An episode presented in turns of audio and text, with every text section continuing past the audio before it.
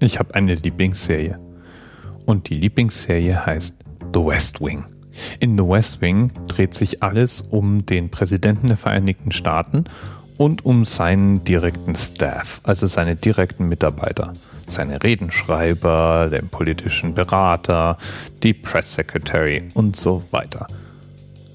Und an die Serie habe ich gedacht, als ich mit der 127 über eine biblische Geschichte gestolpert bin nämlich die Geschichte von Sarah, der Frau Abrahams, die laut der Bibel mit 127 Jahren gestorben ist und nicht weniger als die Urmutter der Israeliten sein soll.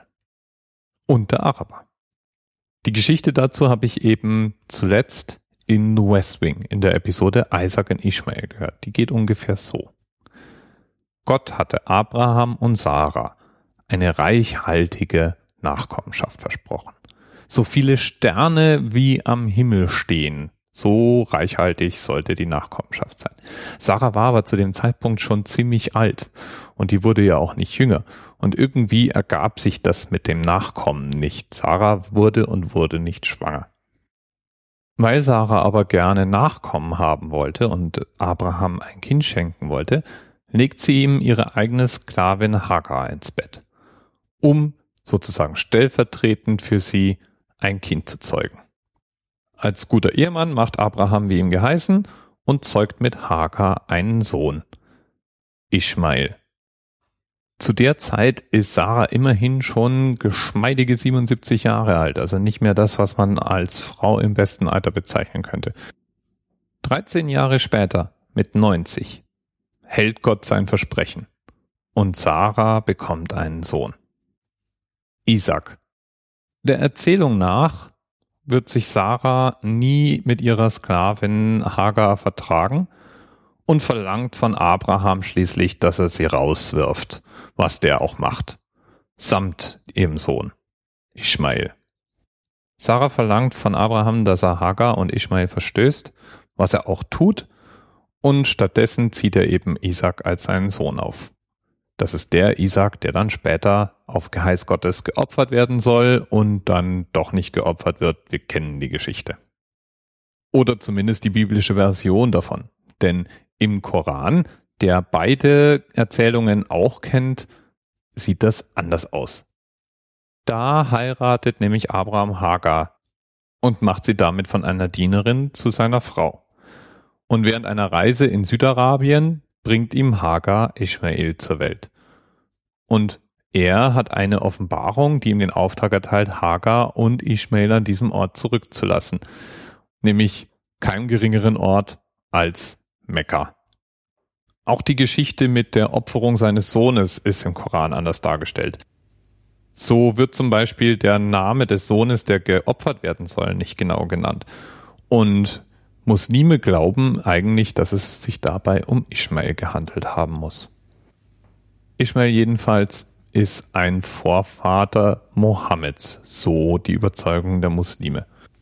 Ismail gilt als eine Art Stammvater der Araber allgemein und Isaac als Stammvater der Juden.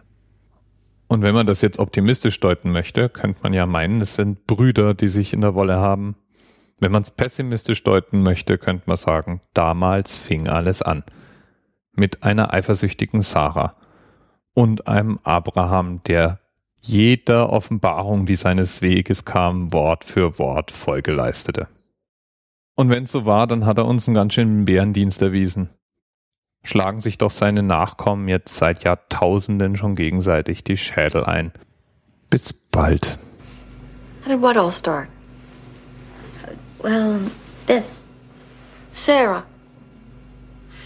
God said to Abraham, Look toward the heaven and number the stars, and so shall your descendants be.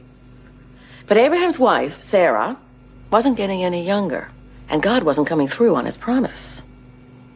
I was very young when I had my kids. I was very, very, very, very young. I was barely even born yet when I had my oldest daughter, Elizabeth. Anyway, Sarah was getting older, and she was getting nervous because she didn't have any children. So she sent Abraham to the bed of her maid, Hagar. And Abraham and Hagar had Ishmael. And not long after they did, God kept his promise to Sarah, as he'd always intended to. And Abraham and Sarah had Isaac. And Sarah said to Abraham, Cast out this slave woman with her son, for the son of the slave woman will not be heir with my son Isaac. And so it began. The Jews, the sons of Isaac, the Arabs, the sons of Ishmael. But what most people find important to remember is that in the end, the two sons came together to bury their father.